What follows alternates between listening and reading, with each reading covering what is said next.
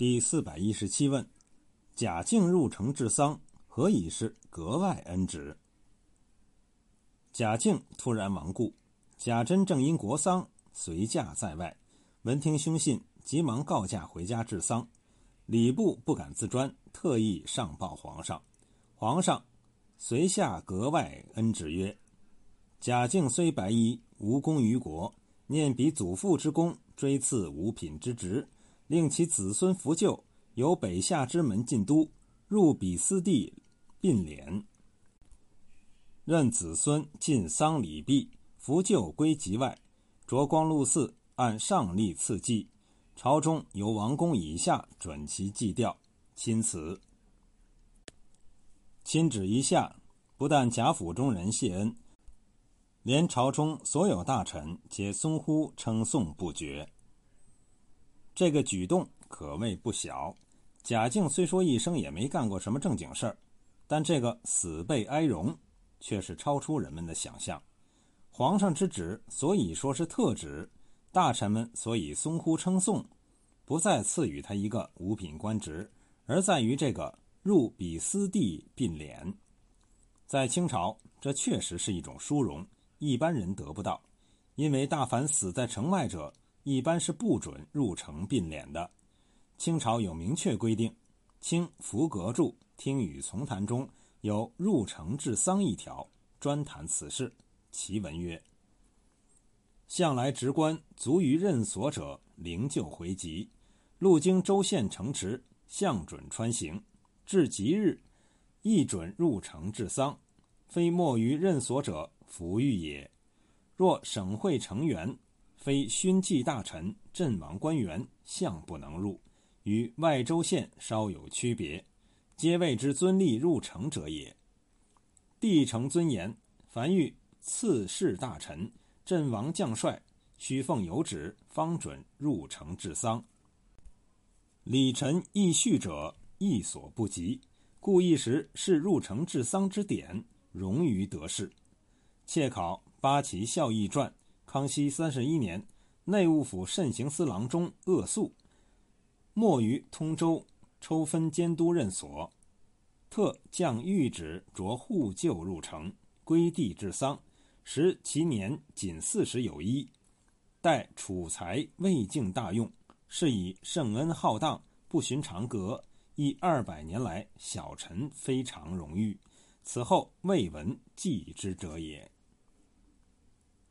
由这个记载可以知道，一般的官员卒于任所的。扶柩回籍，州县城可以穿行，省城就不行了。非勋纪大臣、阵亡官员，一般不许灵柩入内。至于首都，则更加严明，就是赐事大臣、阵亡将帅，也得有皇上圣旨，方得入内。死后能够得到谥号的大臣，一般都是尚书、督府这一级的，也就是今天的省部级。这一级官员尚且需皇上特批。其他小官就更别想这个事儿了。福格是咸同监人，距离康熙年间已经有一百多年。在这一百多年中，尚书以下的官员中，只有一个内务府郎中鄂肃有过这种特旨入城治丧的待遇。而贾敬的袭爵已经让与贾珍，他是一个白丁，没有任何官职封爵。只是死后才赠了一个五品待遇，也不过是一个第四级。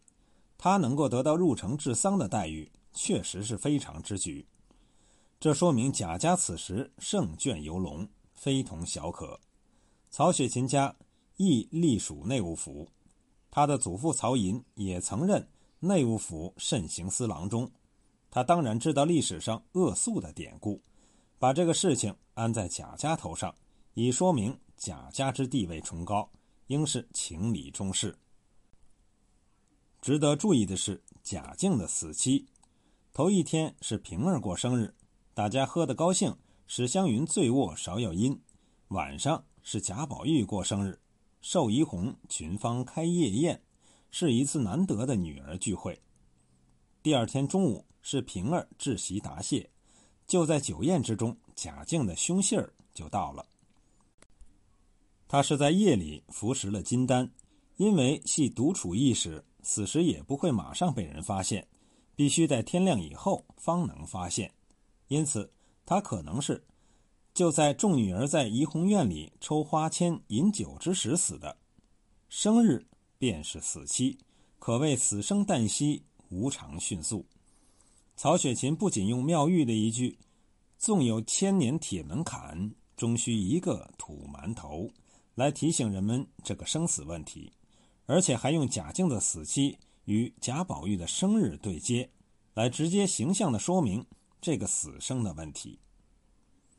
贾静之死，皇上特旨入城治丧，使贾家荣耀达到顶点，同时也开启了贾家败落的大门。从此以后。贾家的状况江河日下，终至不可收拾。如果按照曹雪芹特犯不犯的独特笔法，贾静之死是不是也与后面的情节有所照应呢？贾元春之死怕也是与此相列，是在一件天大喜事正在热闹之时，死亡突然到来。《红楼梦》曲子中。喜荣华正好，恨无常又到。众人在元宵所作谜语中，一声震得人方恐，回首相看已成灰，就已经预示了这种结局。至于判词中所谓“虎似相逢大梦归”，怕也是两个人的生日遇到一起，在生日这天他突然死去了。可惜书的后半部我们无缘看到。只能根据书的前半部所写做这种猜测了。